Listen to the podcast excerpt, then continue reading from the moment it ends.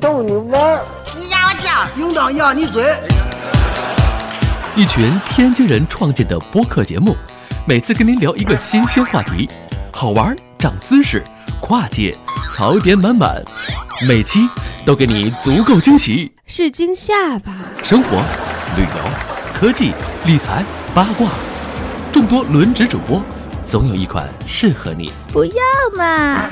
我是王姐，津津乐道，分享体验，享受生活。二他妈妈，你快拿大木盆来，我可赶上这波。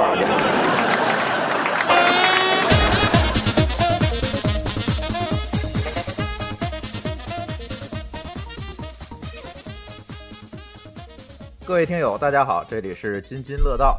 哎，这期可能跟前几期的时间也拉长了一点，是吧？最近没有保证一周一更新，这里有两个主要原因哈。第一个主要原因是我这两天，呃，怎么讲呢？有点病了，这个一直没有召集大家录音。第二个主要原因是我们这几位主播啊，这个都在外面跑，是吧？这个张军老师刚从加拿大回来。这个夏思同学又又跑到加拿大住在霍总家里去了，所以这个呃，大家这个录音时间不好，不太好凑。不过从这周开始，应应该会慢慢的好起来吧，这个录音。然后那个什么，这期想聊聊什么呢？这期想聊聊特斯拉，这个叫特斯拉又撞了，是吧？这个为什么起这么一个主题呢？大家知道哈，这个最近爆出来一个新闻，说特斯拉这个。在国内春节的时候，其实是撞了一次，就是这个好像是跟一个这个清洁车是吧？就是扫马路那个大卡车，跟它撞在一起了，然后就引起了大家对这个自动驾所谓的这个加引号的啊特斯拉自动驾驶的这功能，大家又引起了一番讨论吧。嗯，今天跟我一块儿聊的有这个霍总是吧？呃，大家好。哎，还有舒淇。大家好。对，其实这期想跟大家开开脑洞，看看这个第一个，我们想聊聊这个特斯拉的自动驾驶功能；第二个呢，其实我们想展望展望这个所谓自自动驾驶这个技术的未来吧。先说说这个特斯拉这件事儿吧。嗯，舒淇了解吗？我不知道特斯拉还有自动驾驶的功能，什么时候开始有的？呃，这是在它的某一次固件升级的时候有的。霍总对，今年是吗？呃，是今年吗？霍总？是，好像是是今年。呃，去年是去年是它早就有那种比较多的辅助驾驶功能，那时候它还没叫这名字，应该就到今年开始，这股风不知道怎么就刮起来了。呃，霍总给我们介绍介绍这个特斯拉所谓的自动驾驶吧。我觉得你那边可能见这种车有点多。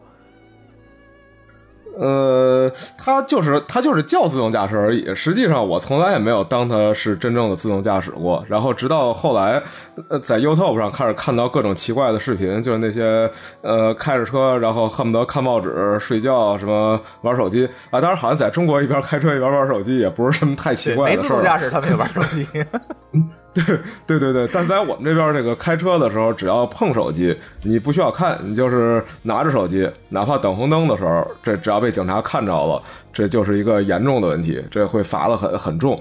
所以你说在这边这个路上一边开车一边看报纸玩手机，这简直是不可思议的事儿。然后特斯拉这个，呃，然后大呃这这这一堆特斯拉车主的视频就引起特别大的反应，因为实在是这个跟跟现行法律冲突太大了。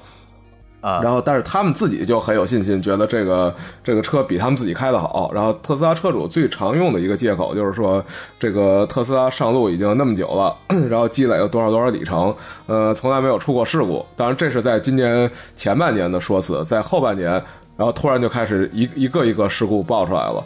那就现在现在没人说这话了，现在还说的就是说，你看出了这么这么这么多车，然后出了这么一两件事儿，这个还是比例微乎其微。但是这个你说比例微乎其微，谁也不想自己碰到这事儿，对吧？啊，对。其实我觉得就是特斯拉在今年的这应该是什么时候？夏天刚到的时候吧，在国外出了一个事儿，就是那个这个人使用这个特斯拉自动驾驶的功能，钻到一个大卡车下面去了。当时这个特斯拉的解释是因为它那个图像识别系统没有识别到那辆车，是这样一个情况。然后这个驾驶人就挂掉了。然后死了，司机死了，对，死了。对方呢？对方卡车肯定没事儿啊哦，啊。然后这个，然后这两天就爆出来一件事情，就是在中国，其实比这个在国外那件事情还要早，应该是在冬天的时候，就是春节前后。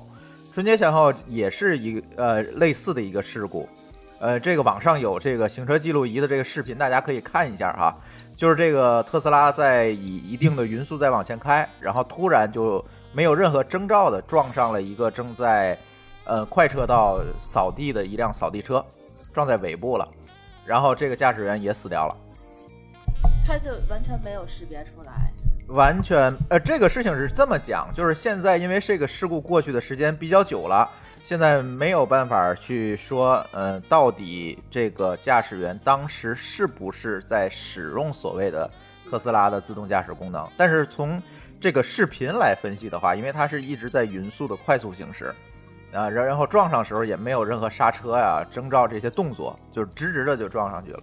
所以大家判断还是说它使用了这个自动驾驶的功能，而且它根本就没有扶方向盘，也没有往前看，估计也是在低头不知道在做着什么。所以这个，哎，就是出了这么我们现在所知道的，就是这两起这个因为自动驾驶所谓的自动驾驶功能出现的这个伤亡事故。其实这两两起都不是伤亡事故，这两起驾驶员都死了。而且感觉是这已经是百分之百的死亡率了，啊，对呀、对吧它就是百分之百的死亡率了。这已经相当恐怖了。对，呃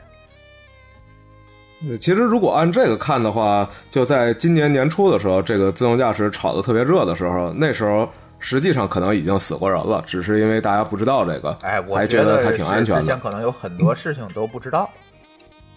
对，其实现在现在咱们也不知道是不是还有其他的事故，这个因为就跟舒淇说的一样，你都不知道有这个功能存在，那出了事故你就觉得，呃，包括家属可能一开始都觉得就是一个普通的在高速上出了一次事故，然后人死了，这时你也没办法知道他是不是用这功能，就是这个呃中国这事儿也是后来因为美国这件事儿炒得比较热了之后，然后这个家属才开始怀疑是不是他也在用这个，然后才找到这些视频，对对对又重新看一遍，觉得不对劲儿。后来嗯其实当时这个有这个问题，然后又找到的。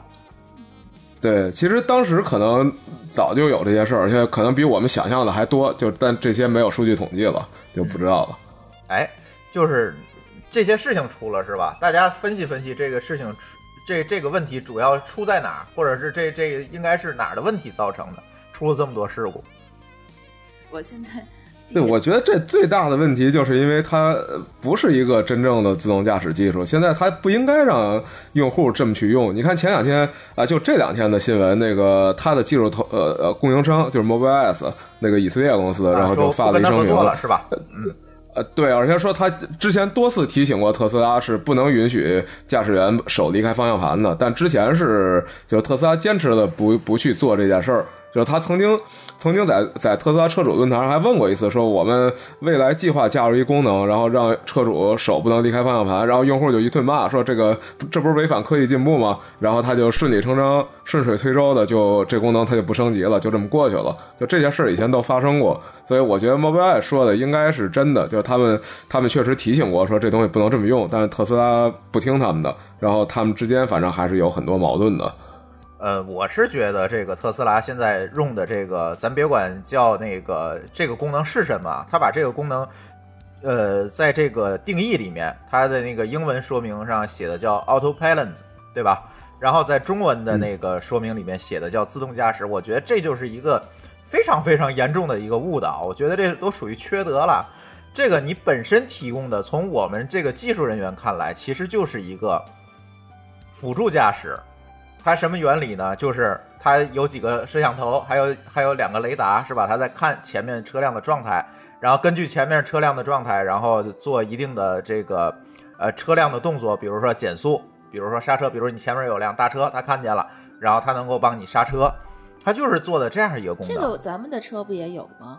对，现在的问题就是说，那个其实我们这是一四年初买的车，是吧？是不是叫 ACC 自适对，巡自适适应巡航，我们一四年买的车其实就就已经带这个功能了。嗯呃，比如说你在高速上开，它有一系列的功能，比如说它有两个功能，第一个功能叫 ACC，就是那个叫自适应巡航。啊自适应巡航，就是你前面有车的情况下，它可以跟着前面那个车来走，而不是说就像定速巡航一样，就是一直以一定的速度往前开，它可以跟车，自动跟车，对吧？对对，第二个功能呢，就是这个车道保持，它有一个摄像头去看着这个车道的分道线，我能够自动的把这个车保持在这个车道里面。嗯，但是像这个我们买的这个大众的这个车，它这个东西就给你限制的非常非常的死，你手不能是离开方向盘的，你离开方向盘不能超过八秒钟。对，他会他会报警，，不然的话它一定就会报警，甚至说你手松一下它都会报警。对对对，但是特斯拉就是把这样一个，我觉得跟这些 ACC 啊等等这些辅助驾驶功能完全差不多的一个功能，它叫做了自动驾驶，然后去误导别人，以为这个东西我不需要去人工干预，它真的就是自动驾驶了。你你看到它的那个 menu 上面去写，menu 上是这样写的，它嗯第一个呢就是在英文的 menu 里写叫 autopilot。autopilot 是什么样一个名词呢？它是从航空术语借用过来的。嗯，你知道飞机是有自动驾驶功能的，啊这个我知道，飞机的自动驾驶功能，它那个那个设备就在那个驾驶台机长的右手的这个前面，对对就是在风挡下面。经常他们一关掉，然后喝杯咖啡睡一觉，对，然然后那个东西它就可以设定高度啊、方向，然后对它一摁 A P 那开关，那飞机就照着这个方向去飞了。但是那是在飞机上啊，呃，是因为它那个当时那个环境其实是很对，很是非常稳定一个环境，你不可能你两米之外就会有有另外一架飞机，因为飞机本身是有间隔的，对，它是可以这么干的，而且空中的情况相对来讲，其实比陆地要简单的多它也没。有一个人蹦出来要撞飞机，没错儿，对吧？也没有这个高空也没有鸟。也没有红绿灯什么的，你随便对呀、对呀、但是你汽车在地面上，它不是这个概念啊，嗯，所以他把这个辅助驾驶就叫做这个 autopilot，呢这是一个非常误导人的一个说法。啊，他这个词首首先他那个词，这个他这个词就误导人了这个。名词儿就不应该叫这名字，对，吧然后在中国嗯叫自动驾驶，就叫自动驾驶。嗯，他那个 menu 上写就叫自动驾驶。就中文的手册上面是吧？对，嗯然后呢，这个当然了，他出了这个事情之后，他们把那个名字改了。啊啊，怎么还啊能改呢？他就是把把那个官网上啊等等这些名字就啊改中文叫那个辅是叫辅助驾驶吧，就是改成辅助驾驶了。然后好像又做了一次固件升级，啊然后呢把这个手不能离开方向盘这个设定又加上了。啊，然后死以前是你可以打撒把的哈，这太可怕了这件事情，我觉得。然后这个他死的这两个人都是他固件升级之前死的，是吧？对，啊，是吧，霍总？是应该是的，嗯，对，所以这这个事情就变就就这件事情就是变得一个怎么讲呢？其实之前那个郑钧老师来的时候讲过一件事情，就就叫反科技是吧？似乎呃这些对自动驾驶功能持有这个保留意见的人，就变成了一些反科技人士。但实际并不是这么回事，因为你的技术就没有发展到这个这个层次上，然后你为了保证人的安全，你必然是要做一些陷阱。但是，就像刚才霍总说，在特斯拉论坛上有很多人说，你加上这个，我必须扶着方向盘这个功能，就是叫反科技了。但实际上是科技没远远没有发展到那个程度上，是这样一个问题。他当时怎么想的呢？就把这个 自动驾驶让大家就，敢、这敢于在市面霍总上去用。对霍总可能会对特斯拉这个公司和这这些创始人可能比我们了解的多哈。这个讲讲吧，这特斯拉为什么他要非得要这么干呢？对啊，就这个公司，它一贯就是通过这种方式去吸引别人目光，就是它始终是喜欢把别人都有的东西，然后拿拿出来说成好像自己独家的有多了不起，然后怎么改变世界。就这始终就是他们就跟小米谈互联网思维其实一样的，其实他这是硅硅谷的对硅谷的互联网思维版，他讲的这些都是就说我们用互联网方式做车，你看互联网就这样啊，你你你你一个东西做的工具做的还没多好，可能好多 bug 你推出来，这叫 beta，然后说这个大家可以勇敢的试一试，我们正在创新，对吧？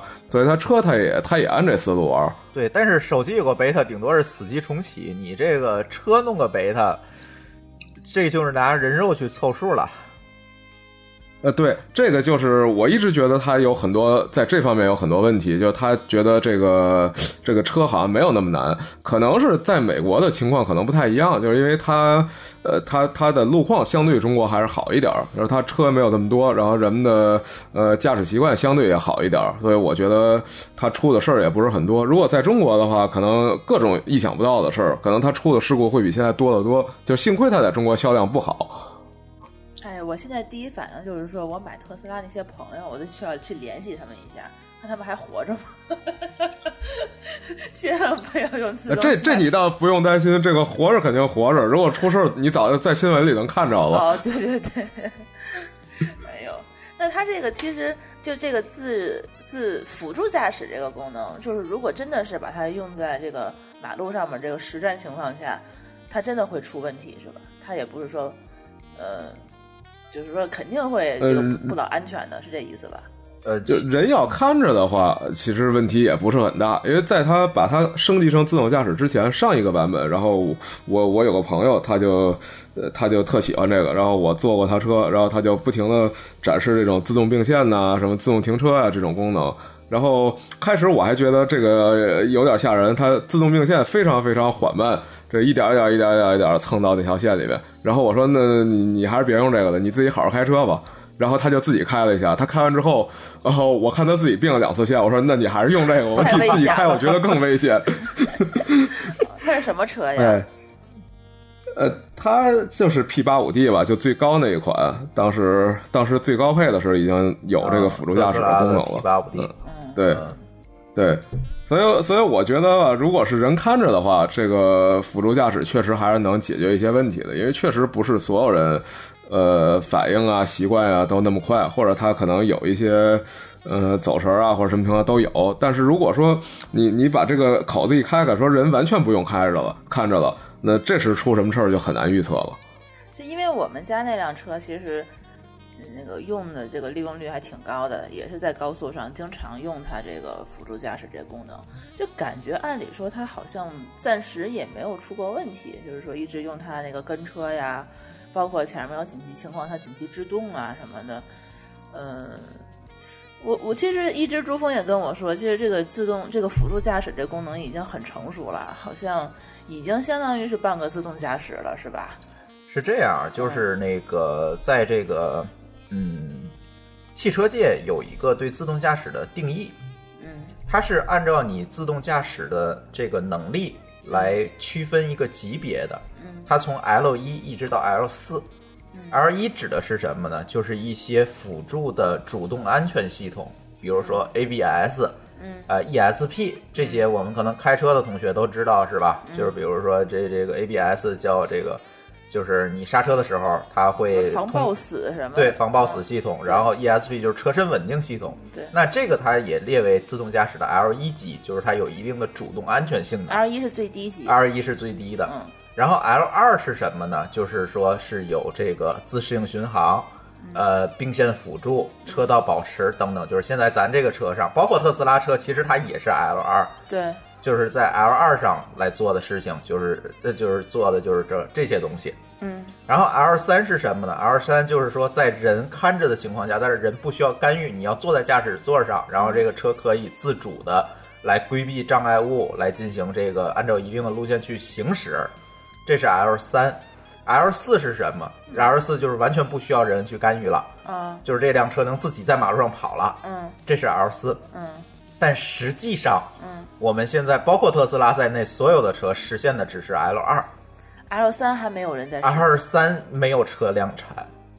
哦，他并没有车辆他就直接跨过了这个阶段，奔向了 L 四。他把一个只实现了 L 二的东西描述成了 R L 三，甚至是 L 四，啊啊这就会给人非常非常大的误导，所以导致了这么多事故。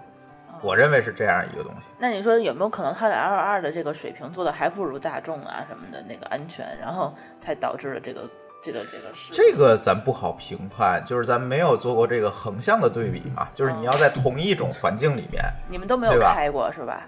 反正我没有，霍总应该是做过，我估计他也没开过。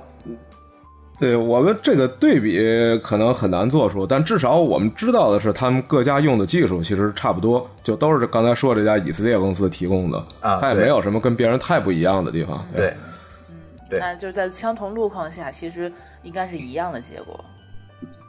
我觉得应该是嗯差不多。嗯对，对应该它最多的就是他在软件上，可能他有一些他放弃了这个，提高了那个，反正就会有一些这种优化吧软件的。但调教本质上也是一回事儿。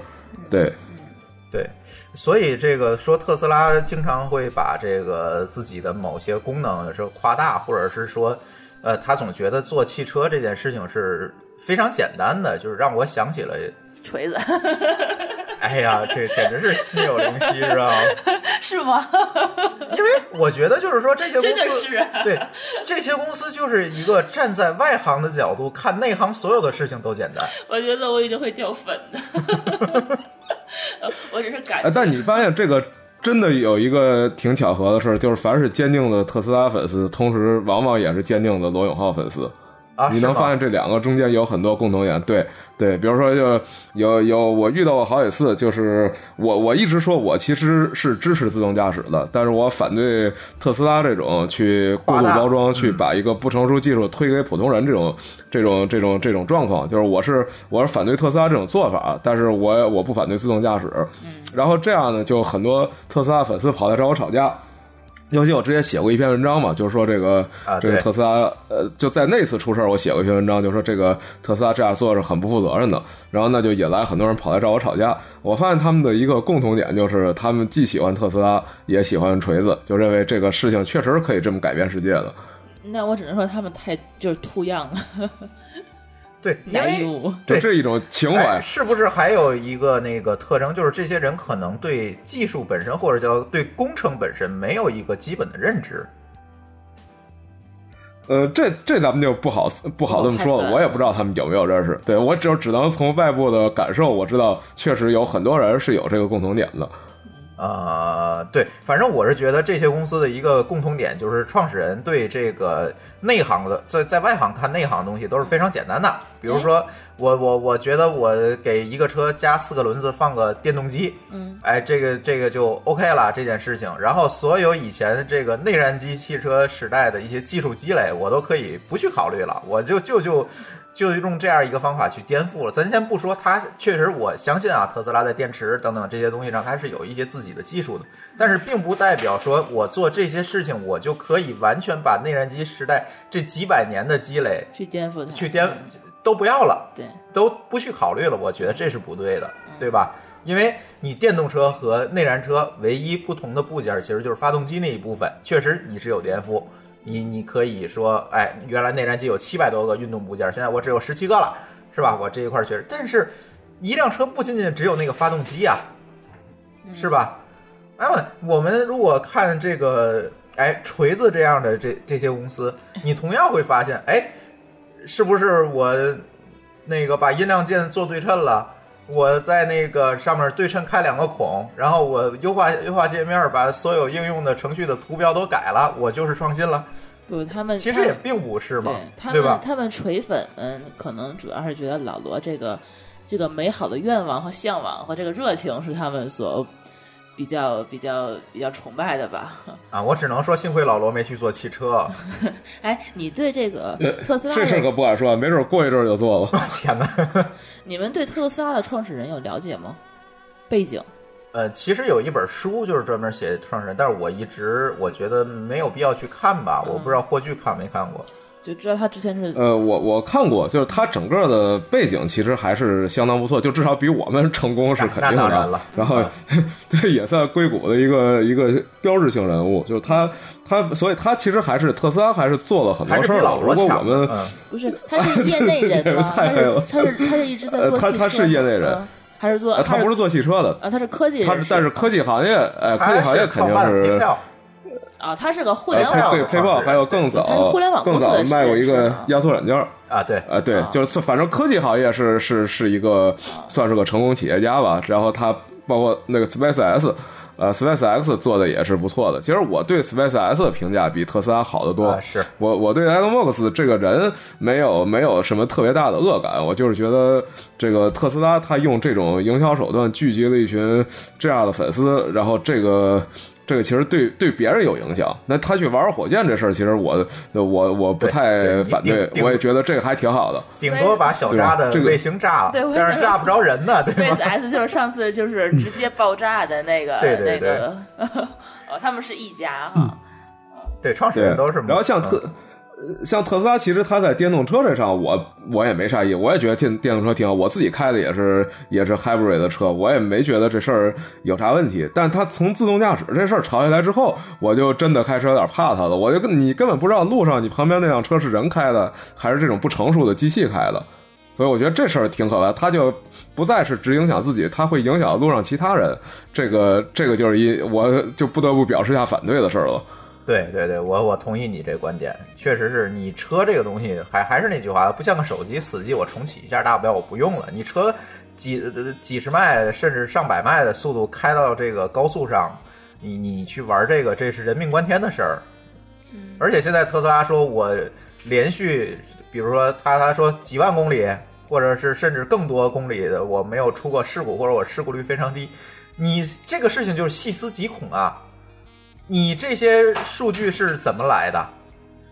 你这些数据是靠这些车主当成人肉小白鼠去堆出来的。这个这个就是说，你积累的这个安全行驶里程，完完全全是把车主置于一个非常危险的境地，然后积积累出来的这个安全行驶里程，这个事情是非常可怕的，你们不觉得吗？是啊，呃，对，而且而且你另另外一方面说啊，就是他们老说说人的驾驶事故率其实很高，他就拿特斯拉的这个事故率来比，说你看这个事故率其实比我们知道人类驾驶事故率低。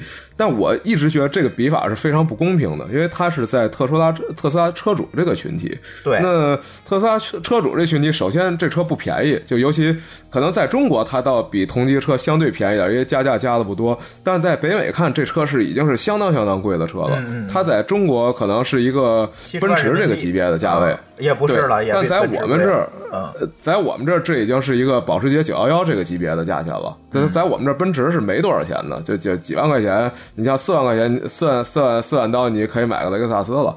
然后呢，它要卖到十万，十十万甚至十几万，这价钱其实已经可以买保时捷这级别的车了。所以它在这边是非常贵的车。那开这种车的人，首先他就是呃有钱，然后呢对科技有兴趣，有比较好的教育，然后很多人是成家了有孩子，然后岁数也不不太年轻呃，而且很有一个群体电动车是他的第二辆车。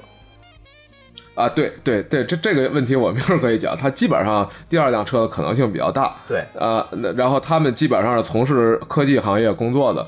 那其实这一个群体，如果以保险公司看来，这是事故率极低的群体。对，你用整个人类的驾驶事故率比这不公平。低的。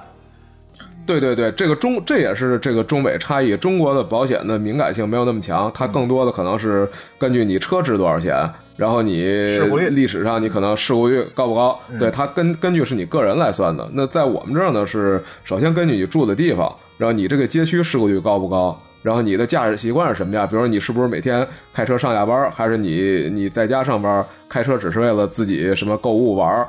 就是他有，然后你你结婚没结婚？你岁数有多大？然后你车型是什么？比如说最贵的车就是，呃，二十一二岁，然后男生两门跑车，然后你如果在多伦多这种事故率比较高的城市，这个保险就能贵到你难以想象的贵，就保险可能会贵到六百刀到八百刀一个月这个级别。嗯，然后所以呢像我呢它是应用一个大数据来分析你的这个出险的概率。对，其实保险公司的这个数据掌握能力很强。那我觉得以保险公司的观点来看，就其实我，比如说我买一辆特斯拉，那我肯定出事儿也挺少。那现在以保险公司看，我这种情况就是就是保费最低的这个群体，除了那些呃退休的老年人，就他们因为开车慢，然后一辈子没出过事儿，这是有数据数据积累的，所以他可以给他一个更低的价钱。那除了他们之外，我觉得我这情况已经算是保险公司能给我最低的价钱了。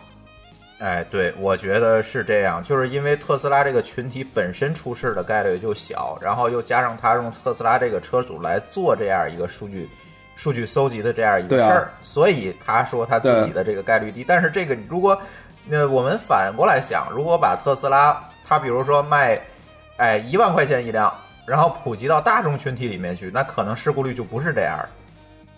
对，所以现在最可怕的就是他要卖这个，就是说三万美金的车，电动车，然后好像也有也有这功能，自动驾驶就是这 对这个这个是真把我吓坏了。这样满街上窜的都是三万块钱的车，然后它普及到普及到跟花冠这么普及，然后然后那会儿以这个大群体的事事故率，那就绝对不是他们自己撞死的事儿了。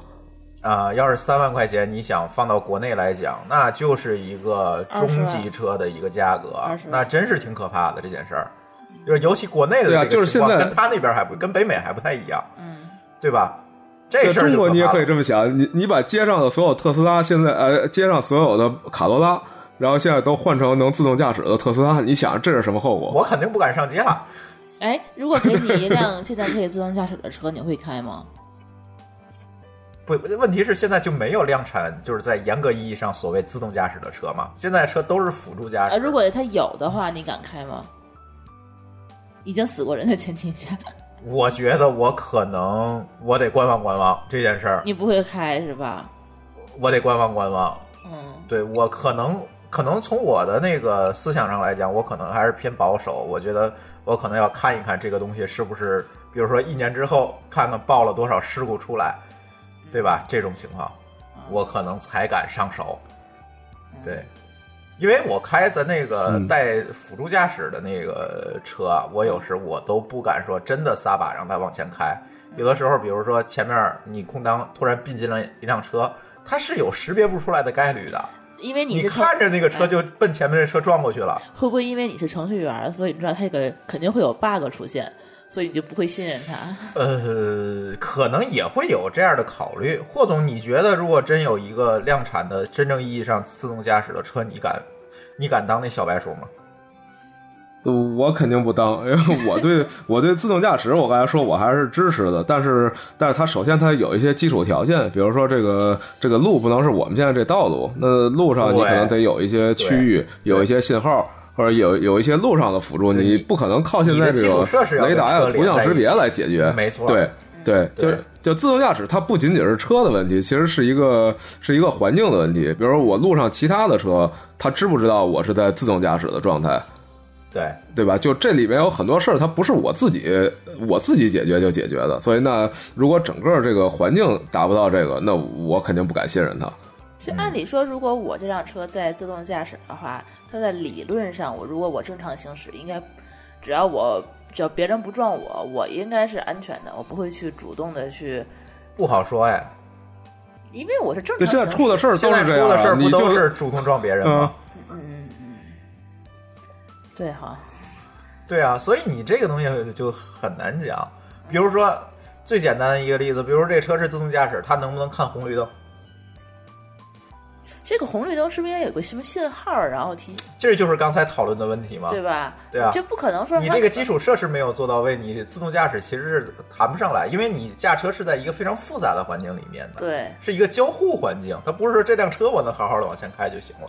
对对对，它不是个单向的。对啊其实就说就说识别红绿灯，这其实是一个非常简单的技巧，就是因为它是有很明确的颜色跟图像的，对吧？这个按说是比你在路上识别行人啊、行这个识别其他车啊个这不好简单很多。说哎，这个不好说哎，因为这个我遇到过这种情况，就是过过年的时候，满大街挂红灯笼，我真的我自己我人都看不出来那个绿灯在哪儿。而且你要知道，这个红绿灯还有很多种，就天津的红绿灯跟北京的都不一样。啊，对，天津的每个路口的红绿灯长得都不一样，你想分辨它还挺难的呢。对啊，那五常顺牌的那个红绿灯，你你对不好搞。对，然后包括它那个 倒计时的时候，它那个那个时间的那个下去那个速度都是很飘忽不定的，就是还是个非非常非常不可控的一个环境。我估计美国的码对农来写这个程序，他写不了这个。但你想想，你想想这个红绿灯，你仍然觉得它不可控情况太多，但其实这已经是道路交通里面最明确的一块了。对对吧？对你想其他东西还能比这更明确？那路上车什么样都有，人什么样都有，人人开车人用什么习惯开车也都有。只有红绿灯，呃，可能最多加上道路标线啊，道路标线还有可能是它中间模糊一段，被人涂掉一段，或者年久失修，对吧？只有红绿灯是它明确的，一定会有的，而且它就是你说它再复杂，它反正就这么几种。但是事实上，现在就连这件事儿，你敢说百分之百做到吗？其实也也不敢说。做不到，真的做不到。那你说会不会就只有可能以后在某一个城市，比如说某一个国家城市，在某一个地区，你可以用这个自动驾驶，然后这个是标杆城市了啊，嗯示范城市了，你可以来，你放心的开吧，别的地方你都那就没就失去了自动驾驶的意义了吗？那你就呃跟在倒公园里开卡丁车一样了嘛？这这这件事情，对，倒也不能说它失去意义，就是它可能会有一些不一样的做法。其实这个倒是我支持的，就是自自动驾驶这事儿，我一直说我我支持自动驾驶这件事儿，但是它得以一个比较合适的路径来进入它。哎比如说最近这也是这两天的新闻，这两天新闻就说那个匹兹堡。然后他允许了那个 Uber 在那做自动驾驶的测试，就是他在路上公共道路上可以做自动驾驶的测试了。我觉得这个是这是可行的，就是它在匹兹堡市的范围内，呃，那它限定一个区域，然后人们都知道有明确标志，知道这个车是在自动驾驶中，然后它可能会在路上去。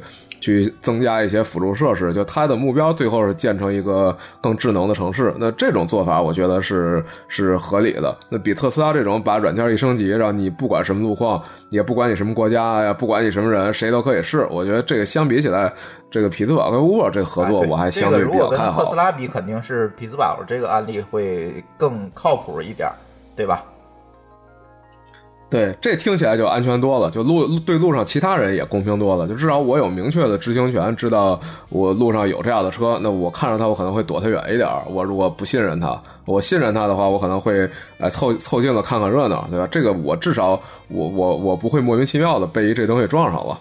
嗯，所以这个还还还要这个归结到我们的观点上来啊。我们的观点不是说反对自动驾驶这件事情，哎，我们的观点其实是反对这个对于自动驾驶的所谓自动驾驶的过度宣传对和偷换概念。对，当然，我们是相当期待这个自动驾驶这个技术能普及的，对吧？呃在未来的别管是多少年之后吧，我们的这个车能够真正的变成我们一个真正的工具，不需要我们费神的去考虑我怎么去开它，或者是我怎么来避免事故。其实这是我们共同期待一件事情。所以，哎，对我觉得咱先要把这个大议题，对吧？我们的这个观点要定下来。嗯，对吧？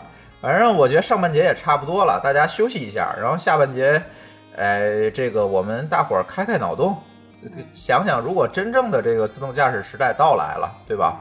会给我们的生活带来什么样的改变，好不好？嗯，好，休息一下，马上回来。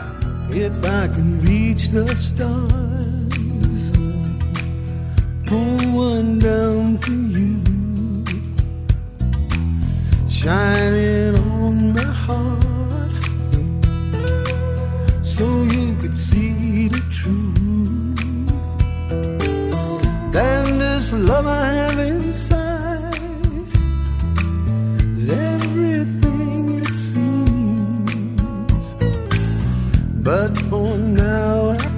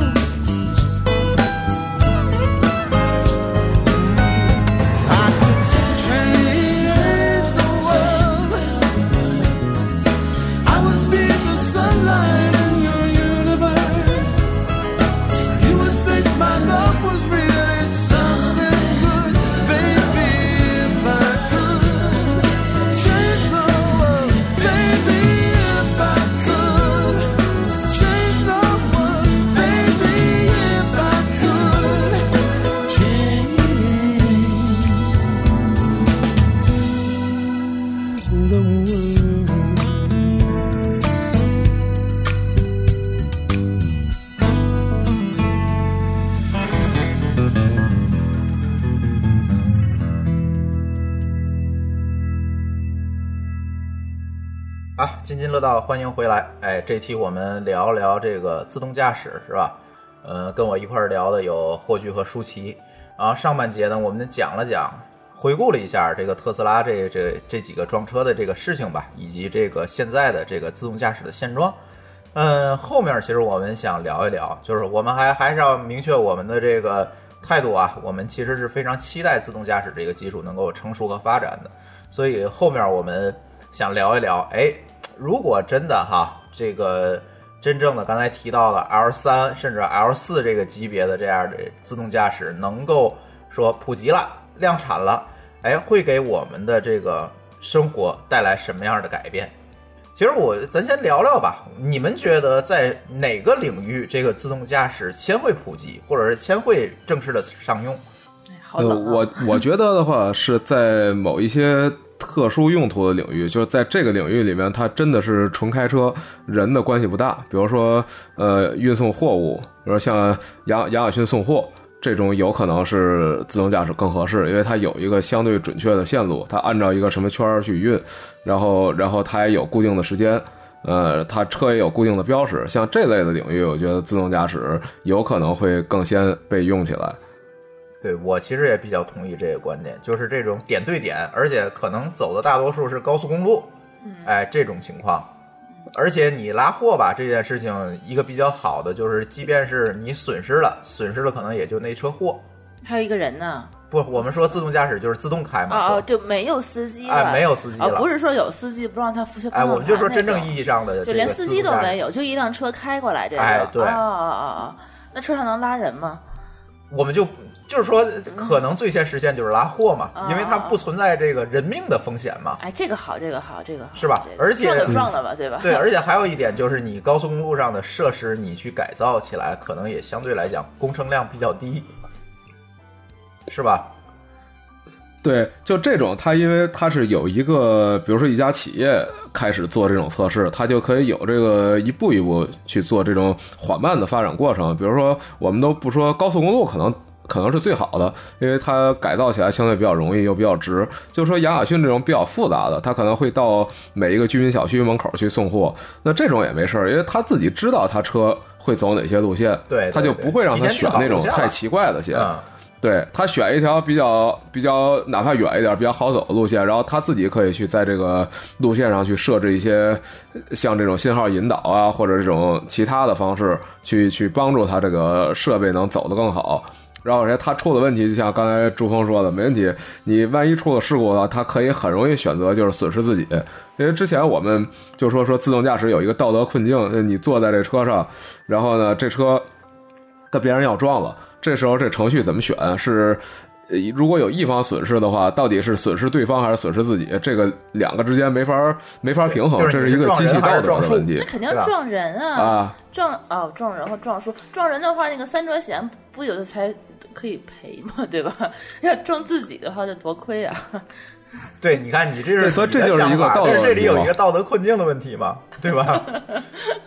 对啊，就你之前是说你自己决定我我现在不撞树，我要救我自己的命，这是你的本能，我们没什么可指责的。这个你就算到法律上没啥可指责的，这个就算是你的一次交通事故，它不能算你谋杀，对吧？但如果这事儿变成机器一程序，这程序里面永远就写死了说，遇到驾驶员跟其他路上的其他人发生冲突的时候，保护自己，撞死对方。那这就出问题了，对这这这个事情，机器的这这个。程序员的责任就比抢月饼更大了。对啊，这个这个程序万一出点问题，这不就变成杀人机器了？对，对对对，所以所以说，你如果一车祸，大不了我就撞树，或者我直接选择翻河里去，嗯这这里就没有任何人命上的这个问题了，嗯。对吧我还？想到，就之前那个 有那个运钞车，然后直接被那司机开走了。就是如果要自动驾驶的话，会不会这种情况下就会少很多？你半截，你半截被黑客黑掉，直接开 直接黑走了，更多。拿个遥控器开走了，是吧？对啊，应该是从这个，比如说亚马逊这种低值的这种货物嗯，开始去去普及，应该是一个比较好的一个路径，我觉得。送盒饭也行啊。哎，对，比如美团外卖，你对说对对，要中午也这忙不过更合适来，，这？更便宜。对啊，一盒饭外卖比亚马逊货还便宜，对啊呃完全不怕损失。对啊，那个这个根本就不用自动驾驶汽车了，自动驾驶电动车，这自行车也可以，对啊就行了。三轮车开着走呗。对对对，当然可能有有更多其他的问题啊，这个咱不说。嗯所以我觉得可能通过这样一个事情，这样一个这这个普及的一个一个阶梯吧，我觉得它还可以在这个过程中积累大量的这个数据和经验，然后把这些数据和经验真正的用到有人的这个车上。嗯，因为即便你上面拉的货，你采集的数据、你的这个路况等等等等这些积累的这些经呃积累这些经验和这个丰富的这些算法，我觉得是可以放在运人的车上面的。它其实这个大量的试用过程中会采集无数多的数据嘛，对来优化这个系统，这个系统将来才能去拉人。调参数，对，因为这个东西你是不能不能说，哎，我这个说了啊，我这个嗯，比如说这个我这个事故率是百分之九十九点九九，嗯，这个事情就不。北京每天路上跑着五万辆车，咱就打比方是五万辆车吧。嗯，你是九十九点九九，那就意味着每天有 算不过来了吧？有五十辆车 要撞。嗯，死五十个人，这也挺对，就死五十个人，这是很可怕的。你这你已经做到九十九点九九了，嗯，你哪怕做到百分之九十九点九九九，每天全世界可能跑着五十万辆车，是吧？你还是要死很多人的，对对吧？所以它这个你这数量级有点低，我我觉得你这数量级有点低，我觉得你还得各乘个一千，当然乘一千你可能算不过来了，就我已经这个算不过来了听起来就更震撼。对，反正就是这个意思吧你再乘个。一千就更震撼了。对因为就是意味着到九十九点九九，每天世界上因为自动驾驶死还得死几万人，甚至呃，对啊，这是就是可很可怕一个事情，因为你这个事情，你从大的概率上来讲是一个概率问题，你从看判放到个案上来讲，它就是百分之百的概率啊，对于你来自己来讲。对，如果真的是那样的话，还不如就不要这个自动驾驶这个功能。对，所以我觉得这个，反正，呃，那天霍总提的一个观点就是说，他觉得这个自动驾驶技术可能还要积累很多很多年。嗯，对，我当时不太同意他这个想法，因为现在其实从技术上来讲也比较成熟了，比如摄像头也好，激光雷达也好，这些传感器上成熟哎，比较成熟，但是确实是你放在一个实际环境里，这些东西，哎，确实是比较难于保证，比较难于保证一个百分之百的一个安全性，对对吧？你就说现在飞机你做的安全性再高，它一年还得掉下来两架呢，这是已经是世界上安全性最高的交通工具了，是吧？你车又不一样了，每年飞在天上飞机有多少，开着地上车有多少？哎，其实如果真的是，比如说要运货的话，你那自动驾驶可能还真的是比这人开要安全，因为人开，比如说半夜开，开个高速什么的，也会犯困啊、打盹儿啊什么的。那 我觉得现在中国这高速公路上晚上开的这大货车就是自动驾驶的，都是在自动，拿块砖头把油门压上，司机睡一会他儿。那个车就是，我觉得我要开他前面踩一脚刹车，他肯定被我碾过去了。都睡着了再开，基本上都是半睡眠状态在哎醒来。以后呃转方向盘接着睡。真的人一点都不夸张啊！他们现在都是晚上在开。对，这还挺危险的。这个大大货车，他们晚上开这个，对，尤其是咱们有时候出门这晚上开那高速那一辆辆的，我觉得我这离他们都得远一点儿。但是如果我要知道他们是自动驾驶的话，我可能心里可能会稍微的稍微安心一点儿，嗯对吧？因为我知道他不是在犯困，他起码是在 work 的这个一个状态，嗯嗯嗯，对吧？对对。所以可能更多的，我觉得可能会先用在这上。反正还是那句话，他翻了也就翻了，嗯，对吧？翻了，如果你说会不会把这个自动驾驶的这些车专门单辟一个车道，就是你你你自个儿翻了，你就跟他们别跟人在一起，你不会把人伤害到。这个这这种东西现在存在了，这东西叫地铁。呃啊，就专门在地下让他开是吧？对地铁现在其实就是自动驾驶的。哦，对，你说这跟地铁就没区别了，专用轨道，然后自己走自己的线路，跟别人不影响。这地铁完全不一样，还在地下呢。高哈，对，他肯定不能辟一个专用轨道去去开这个东西，或者那我你辟个专用高速呢？就像上面的车的话，只能自动驾驶的开。其实也意义不，大。这也有，这叫高铁。对，对，我觉得这个你就一个投资回报比的问题吧。我是放一辆车在普通高速上开，还是我专门修一条路在上面开火车？这个这个嗯，对吧？嗯，对，所以我觉得可能还是那个什么吧，还是一步一步来，最后的东西还是一步一步来。然后我们再想想吧，这个真正的这个可以拉人的这个这这个自动驾驶，对，比如我们家车可以我拿手机控制一下，然后它自己就开走了，干他的事儿去了。比如接我来了，哎，你你们觉得这个会发生什么？一旦这个时代到来，会发生什么？嗯，它它确实是很少了很多事儿，但是我总觉得到技术发展到有那个。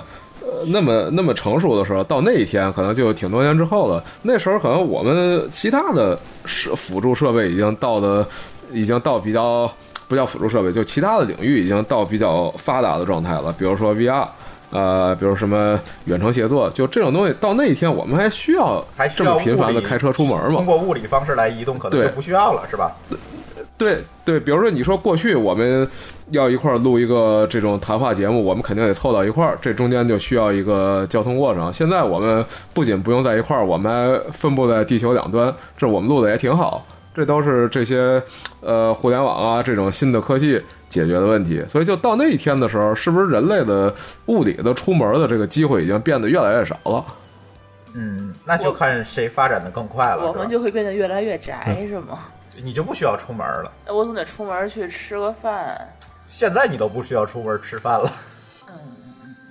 对，就很多东西是不是就到那时变成你完全是为了一种娱乐或者为了体验这样的目的去去出门，不是像现在是很多时候你是被迫的，就你比如你要去上班，你为了做一件事儿，呃，把自己移动到另一个地方，这时你需要这种道路交通，所以这个其实这个才是搞得人们现在最烦的事儿，就是他每天他在这驾驶中获获得不了乐趣，就是我每天上下班开这条路，这个毫无乐趣。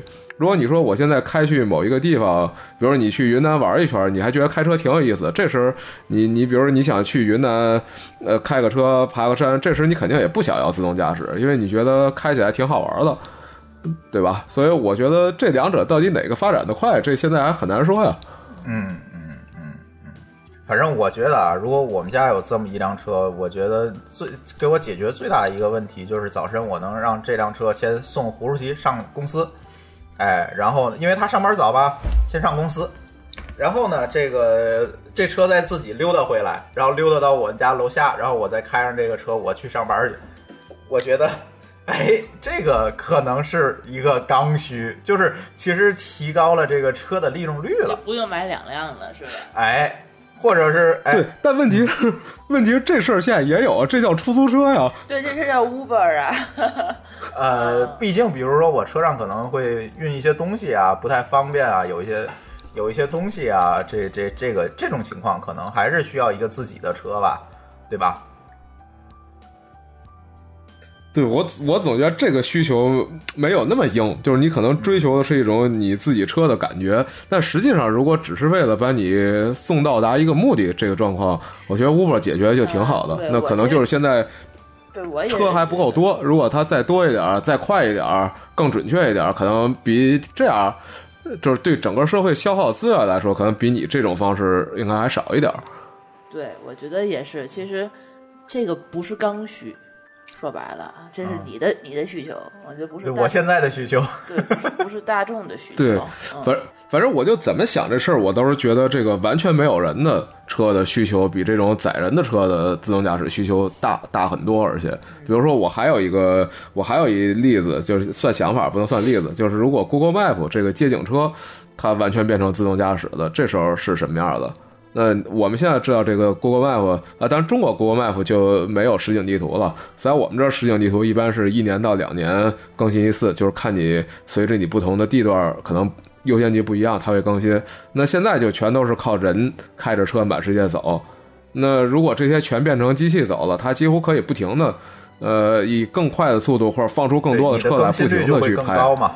对我们更新可能能更新到一个月这级别，就是你冬天的时候，你可以看着有雪的路面，然后夏天是你可以看着这种有树的路面，就你整个这个这个身临其境的感觉会高得多。然后呢，如果能更新到这一这个水平的时候，可能又有很多别的应用可以可以做出来了，比如说你。就 就像我刚才说的，你可能就又又像 VR 一样，减少了你实际出门的机会。比如说你想去看看某个地儿，你可能戴个 VR 眼镜，就顺着在 Google Map 上看就行了。我觉得霍总是一个 VR 的鼓吹者，哎，我也是这么觉得。嗯他最近一直在鼓吹 VR 呀。嗯，我觉得有了 VR 什么都可以了哈。对，主主要是我就是一个呃不太爱出门的人，就是不是不太爱出门，呃，就是懒得出门，觉得这交通这个事儿，呃，性价比不高。你除了专门为了去某个地儿去度假为目的的，那你每天呃正常的为了运送人或者货物去开车，我总觉得这事儿特别不值，所以我就减少出门的机会，能省很多时间。我觉得。那你这样的话，你如果有自动驾驶的话，你直接在车上睡觉就好了呀。就是、他不如在家睡吗？就是你如果不得不出门的时候，你就必须，比如说一天对我就是需要希望往返一个小时在车上，你这样的话你就不用自己开车了呀，你这一个小时你就可以干别的，你可以睡觉，可以吃饭。对我就是希望把这个不不得不出门的机会先降到最低，就是通过其他科技手段把不得不出门的机会降到最低。然后那在这种时候，可能自动驾驶会更顺利一点，因为这样意味着路上的车整个变少了。那你早高峰可能不会像现在这么高峰了，哎，那只有那些不得不出门最强硬的需求嗯啊，这时你出了，那这时这时当然你无论自己开还是自动驾驶，可能对你影响都不那么大了。嗯，就是霍总的那个理想世界是在大家在家都戴着一个眼镜儿，然后这个在 VR 的世界里，然后呢，外面开着的车全是无人驾驶的，送外卖的、送快递的、送菜的车，这是他的理想。哎，这个听起来还是挺好的，我觉得。对啊，对啊，对啊。这这听起来太那个赛博朋克了，这这就是赛博朋克小说全写的是这份儿对。对对对。嗯，其实我现在能想到的一个，就是因为北京这个停车位堪忧，就是说如果我一个人出门的话，我找不到停车位的话，那你就让这车自己溜达去。呃，因为比如说我只是临时停靠一下，或者是比如说就怎样，他你你哪怕你说你跟 Uber 可以合作，你去外面拉几个活儿去，你就给我赚点钱，你再回来接我来下班儿，我觉得这样也挺好的。那如果真的是找不到车位的话，可能他就他可以去，或者是自动去找车位，比如说跑到一个两公里之外的一个车位，然后呃，我下班的时候他再自动开过来，再来接我，这这这这种我觉得我觉得还比较期待。现实吗呃？？如果按霍炬那个理论，这都是没有必要的嘛。啊，就是如果不得不出门，我真的是不得不出门，每天我嗯必须得去见客户，这个没有办法。霍我炬霍炬那儿也没有找不着车位的苦恼，主要是啊，这这这国情对基本上也没有对。对，所以对我可能是会会想到这个，如果没有车位，这车自己就出去溜达去吧，对对吧？就就我停那儿还要贴条，还要交停车费，对对，主要是不如自己去溜达嘛？对，其实就是嗯，就外面，而且那天谁说的，就是说跟如果真的是跟 Uber 合作的话，就是能够在一起，你去外面自动的溜达以后，还能顺便接两单。嗯嗯嗯，这个倒确实是特斯拉在应该是上个月还是这个月初公布的，他那个所谓 roadmap，它其中有一项就是就这样，就是说他未他认为未来的特斯拉的自动驾驶是可以自动的去在你不需要的时候去替你运送其他人赚点钱，然后甚至自动去充电，就这些都在他路线图里面。对，电动车其实最最刚其实自己充电去，哎，这不就挺好的吗？对，对自己找一个停车位，然后自己嘣儿哎插那儿充会儿电，嗯，也不错。嗯，嗯嗯嗯，因为你这个停车位，这个车充充电桩，你并不是每一家都可以装，对吧？因为你啊家里可能就没有车，没有车库。他们他们那儿不存在这个问呃，题，哎，我们这个现在咱们讨论一下北京情况好吗？这这北美情况这有点太远了。对对对，会有这个情况，就是自己找一个空闲的充电桩，自己先杵那儿充会儿电，对再回来，哎，这可能会会有需求，是吧？对，嗯，然后可能就是运货的需求就刚始，因为霍炬这么一展望，他一展望到几十年之后，他就把我所有的想法全堵死了，他啥都都 VR 了，你。对呀、这个。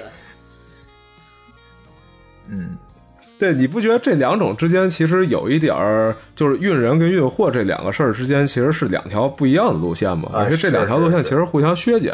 呃，如果运货的自动驾驶发达到足够发达，它完全成熟的时候，那运人的需求一下就降下来了。嗯，对，除非你需要通过物理的方式去见某个人或者去做某件事儿，对啊，最后这些你然后很很多的消费都对，然后这些事情又可以用更先进的科技手段去代替，对吧？比如 VR，对啊，嗯就是现在其实大家讨论就是未来到底是什么样的，现在其实谁也不知道，这几种可能都有，其实就看哪一条线走的最快、最最可行的把它完成了。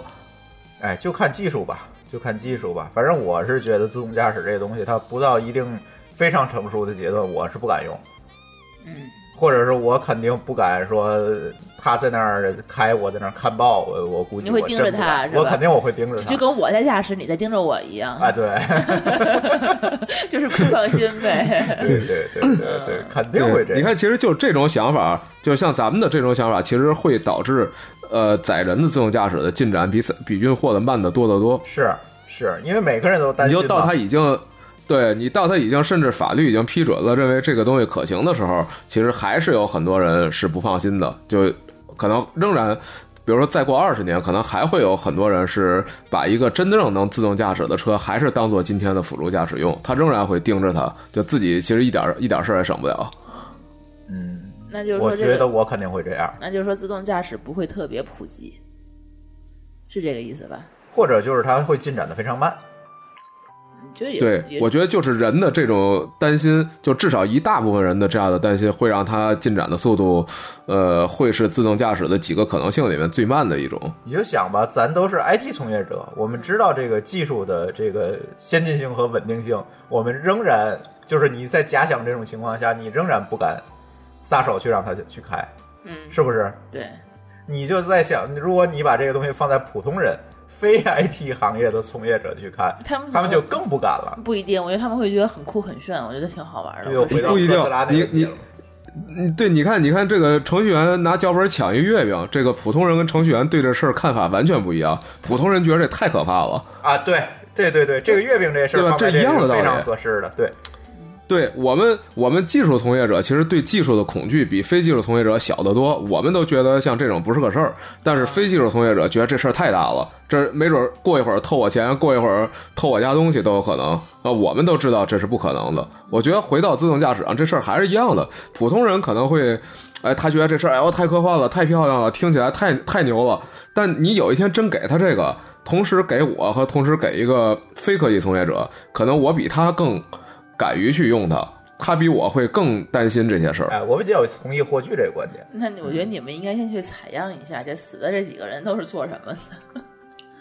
呃，好像国外那个是做技术的，真的是 IT 从业者。对呀、那是做安全的啊然啊。后做安全的人他就死于安全了，啊，嗯呃，好吧，对，对不对？嗯，嗯，国内那个呢没有报道哈。国内那个不知道，我回头我可以查查资料，具体报没报出来我不知道，但是我相信肯定，因为国内的特斯拉的用户就是这样一个群体，我相信可能也是技术从业者的可能性大。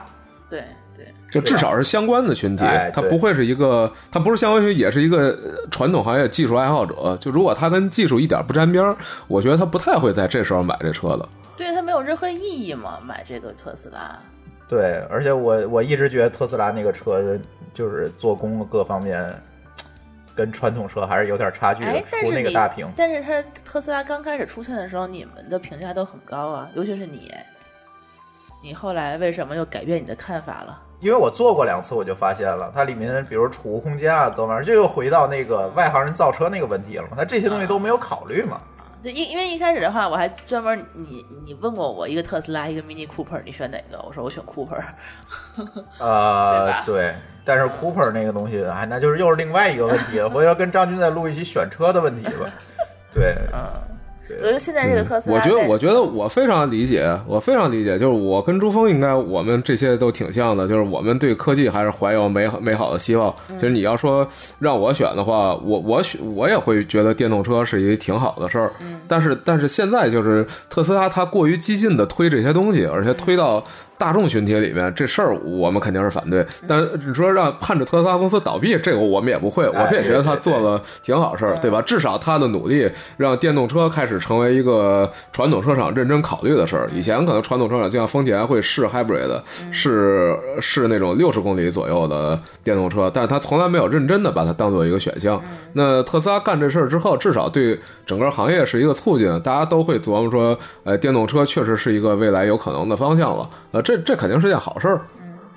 嗯，对我比较同意霍炬这个观点啊，就是说他还是回到那个咱开始说那个话题来，我们并不是说希望特斯拉这个公司倒闭，我们反对的是这种这这种叫什么？这种虚假的，或者是叫这个激进的这种宣传的方法。嗯，嗯，那他如果做得更好的话，你们还是会考虑呗？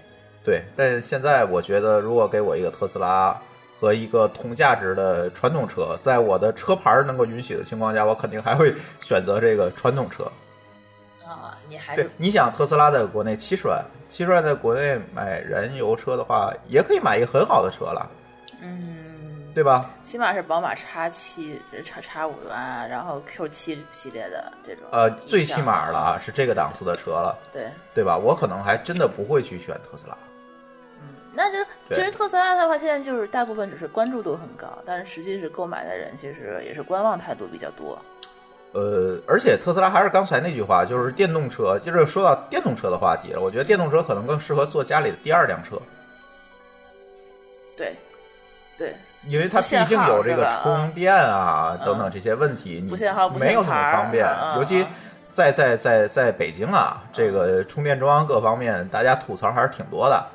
嗯我其实一直想找一个电动车的车主聊聊这个电动车的问题，但是一直没有找到，回头咱找找看看谁有有，呃，嗯能找到，我我相信肯定能找到。咱聊一聊这个电动车的话题，因为这个对，还还不太一样。我还认识不少的，这我认识很多啊。这我们前公司他们不是后来发了好几十辆吗？全是电动车，全是特斯拉车主。啊，对对对对对，那北京的吧，找找北京的，回头咱录一期，看看他们在找这个充电桩。反正我知道现在很难找，或者找着之后充不了电。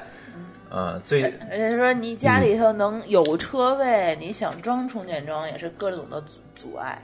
对。对，但是你发现说到电动车这个话题的时候，你你就会发现这个为什么特斯拉想搞这事儿，就从电动车到自动驾驶这事儿非常的顺理成章，逻辑是顺的。啊对。它电动车也很需要这个功能，对对对对，而且所以现在我觉得最有动力干这事儿的就是几家，第一就是特斯拉，因为它的电动车，呃，它无论是去充电啊，还是什么的，还是它它的科技性能，它确实它需要这东西。呃，第二家就是 Google，它无论是 Google Map 还是 Google 相关的一些呃跟物理世界相关的事儿，它都是需要自动驾驶这个东西来降低成本的，所以 Google 也有充足的动力。嗯嗯，然后另外一家就是 Uber，它是巴不得把所有人类驾驶员都去掉，然后它成本就能砍掉一大截儿，一下它就成为一个盈利很好的公司了。嗯嗯，然后另外一家就是亚马逊，它送货，呃，它也是巴不得所有的人类司机都没了，就变成它不再用什么 UPS 这种快递公司了，变成卡车加无人机。这是亚马逊最希望的事儿，所以现在就是这几家，它怀有各自的目的和需要，他们都在投入很大干这事儿。嗯，对我我相信也是说这几个大的这个所谓的科技巨头，它出于各种各样自己的这个目的，无论是降低成本还是利用现有的这些基础设施，它可能都会说在这个自动驾驶方面会有一些这个期待和投入。只要不要太激进就都好。哎，对，当然国内这些 PPT 造车的咱就不讲了，是吧？对吧？对，然后你看这四家，你发现特别有意思，一个两家是呃用来载人的，两家主要是用来载物的，对所以我们就可以看到底哪边会成功。这个竞争还挺有意思，而且这个我们就纯可以吃瓜群众看热闹，反正不花我们钱，就看他们自己折腾去了。对，对，是这样，是这样。而且我觉得最后我想聊聊，就是说这个自动驾驶它要配的这个相关的东西，最重要的一点就是法律。啊，不是配就是配套的一些配套的法律是不是能出台？我能不能允许这个自动驾驶的车上路？它上路出了事故，这个责任怎么来界定？问题是现在这个法律还没有出来，它就已经上路了。没有啊，不是就是自动驾驶它已经上路了呀，谁上路了？特斯拉不已经死人了吗？它还是叫辅助驾驶，就是它它那儿还得坐个人去把控方向盘的嘛，所以它不叫自动驾驶。我们指自动驾驶就没有人开的这种车嘛，啊，对吧？就是所谓 L 三、现在就是法律上，法律上允许的地儿就是 Google 它测试的应该是内华达，呃，州给了它几条路允许它测，因为内华达主要就是沙漠嘛，地地大人少的地儿，呃，有几条路允许它在那路段上做固定测试，这个是允许的。嗯，然后另外就是刚才说的匹兹堡允许了 Uber 做测试。然后说起来匹兹堡这个，我们还可以多说两句，这事儿其实特别好玩。匹兹堡就是有一个著名的大学叫 CMU，呃，卡内基梅隆，啊，卡内基梅隆其实是自动驾驶技术的诞生地，它最早在应该七十年代，我们去看那个网上那个机器学习视频里面就会看到，它七十年代在那个 CMU 校园里边和匹兹堡那个洲际高速上就已经有自动驾驶的车在上路了。然后那会儿就是他们最早做视觉机器视觉识别和人工智能的测试，就匹兹堡其实是有这个传统的，他们以前就经受过这样的测试。那今天他们就说说，哎，匹兹堡决定还是要站到这个浪潮的前面来，因为他们也有很好的人才积累。CMU 的人工智能到现在仍然是所有大学里面最好的之一，所以所以他在这样的环境里面，他觉得是。呃，可以做这件事儿的，所以他在法律上就开了一点点口子，允许 Uber 在这做测试。所以我们很可能未来是会看到，呃，匹兹堡它会有进一步的动作，比如说它它的 City 这级别会在路上装什么设备，或者去怎么配合他们。那这可能是一个呃，不管是法律还是事实上，它将来会是一个有可能的突破点。嗯嗯嗯嗯嗯，就是他，因为他起步的早，而且他想要在这个领域再占据一个制高点的位置，所以他也有动力去做这件事情。呃，对，而且这个城市的它的居民可能相对也比别墅更适应一点儿，他们的人口结构比别墅也单一一些，然后他们的适应能力可能也好一些，所以那应该是还不错，就这样。哎，那我们可以关注一下哈，就这个这个城市里面这个自动驾驶它技术的一个发展。刚才霍炬也说了，他可能是修了几条路，是吧？这这个相关的基础设施，他们也在做这方面的工作。对他们也希望自己在所谓的智能城市这方面有一些有一些实际的进展，那这就属于政府跟企业一拍而合嘛，然后他两边都觉得这事儿可以干，那互相这边给一点政策，那边给一点钱，然后在比较稳妥的情况下，他们就可以去试这个了。嗯嗯，我在想说，照照国内这些企业这么喜欢这个这个山寨的这这个做这个东西可能还 很难山寨吧？嗯，应该不会说建一个卫星城专门去里头有实验这些东西哈。呃，中国其实得天独厚，就有那么多三线城市以下的鬼城，随便给他一个就做测试呗，房子也盖了，更一样没别的用，做改成高科技基地也挺好的。说万一哪天小米儿出现 出来一个这个自动驾驶的汽车，我觉得啊，下一个就是说我比较同意霍炬观点是什么的，就是说下一个这个科技的这个爆发点，或者是一个这个新兴技术的一个试验田，可能都会出现在二三线城市。原因呢？原因就是二三线城市太想抓住一个机会了，而且它也有自己独得天独厚的优势。比如说最近那个亚马逊中国在哪儿弄的那个数据中心，在甘肃宁夏还是哪儿？啊，在宁夏的一个啊非常小的一个城市，去做是因为那儿好像据说是常年低温，它比较省能源，而且电力也比较便宜，它就放在那儿了。这肯定也是说跟这个当地的政府的政策也是有关系的，就是说，哎，就跟刚才霍总说，皮子包也是这种情况，哎，政府愿意干这个事情，哎，我出个政策，那企业呢出点钱，这事儿可能就干了。但是你想，如果这个事情放在北京，嗯，可能就比较难了。嗯，因为北京你也不在乎多一个数据中心，少一个数据中心，对吧？对也不会有更多的这个数据的这这个政策的支持。但是你放在小地方可能就不太一样，尤其在这个所谓的这个创创新创业这大环境之下，有可能下一个这个高新技术的这种黑马，尤其这种跟物理世界相结合的这种高新技术的黑马，可能会出现二三线城市，确实会这样。嗯，但愿中国这是也是一个特殊国情，是吧？对，呃，这事儿还挺有意思，也是一挺好的事儿，甚至有可能，有可能这方面中国走的可能还真比美国快。啊，对，美国就会出现这这个，因为中国都是地方政府一拍脑袋就成了，美国你不成啊，大伙儿要投票的。还得选。对，有可能它这个在效率上可能会占一些优势，但是中国企业到底有没有这个技术积淀，这个咱另议吧，看看怎么样吧，对吧？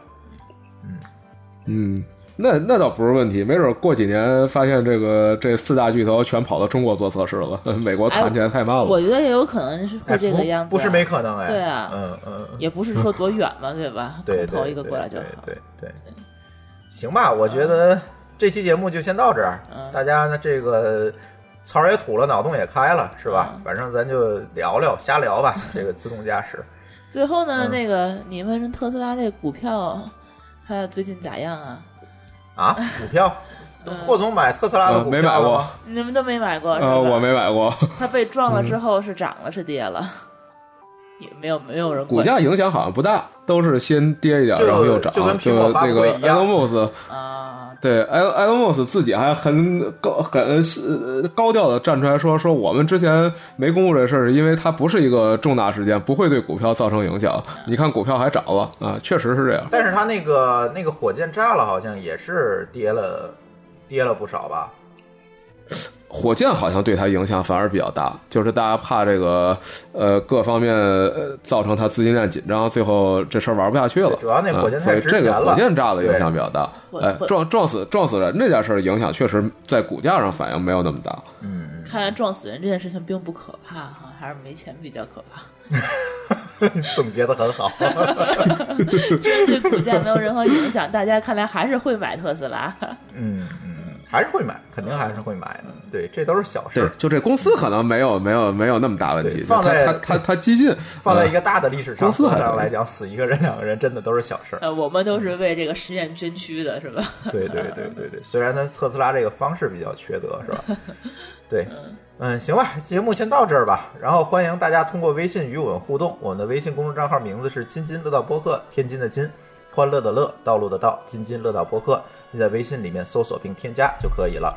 我们强烈推荐您使用泛用型播客客户端来订阅和收听我们的节目，因为这是最新最快，并且可以完整收听所有节目的唯一渠道。iOS 用户可以使用系统自带的播客客户端来订阅，或者可以在我们的微信公众账号里面回复“收听”两个字来了解在更多系统里面订阅我们播客的方法。与此同时，我们的节目也已经在荔枝 FM、考拉 FM 和网易云音乐三个平台上线，你也可以通过以上三个订客户端来订阅和收听我们的节目。好，津津乐道的这期节目就到这里，感谢大家的收听，再见。再见。再见。She packed my bags last night, pre-flight. Zero hour, 9 a.m. And I'm gonna be high as a kite by then.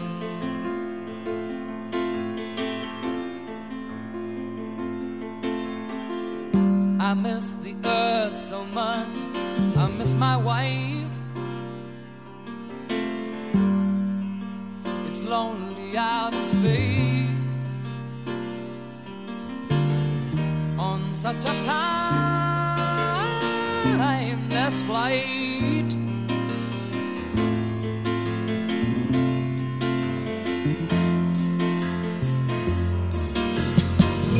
And I think it's gonna be a long, long time till touchdown brings me round again to find I'm not the man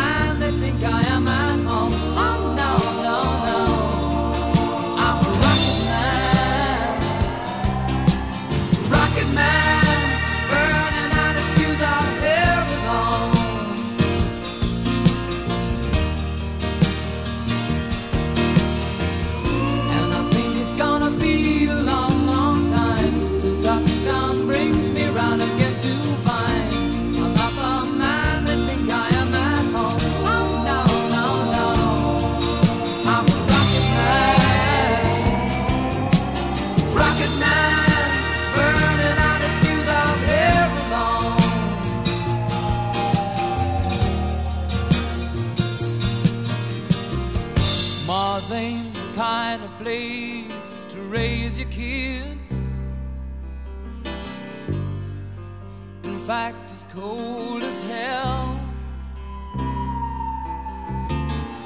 And there's no one there to raise them if you did.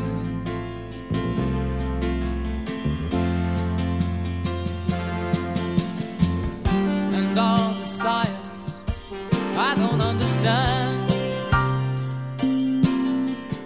It's just my job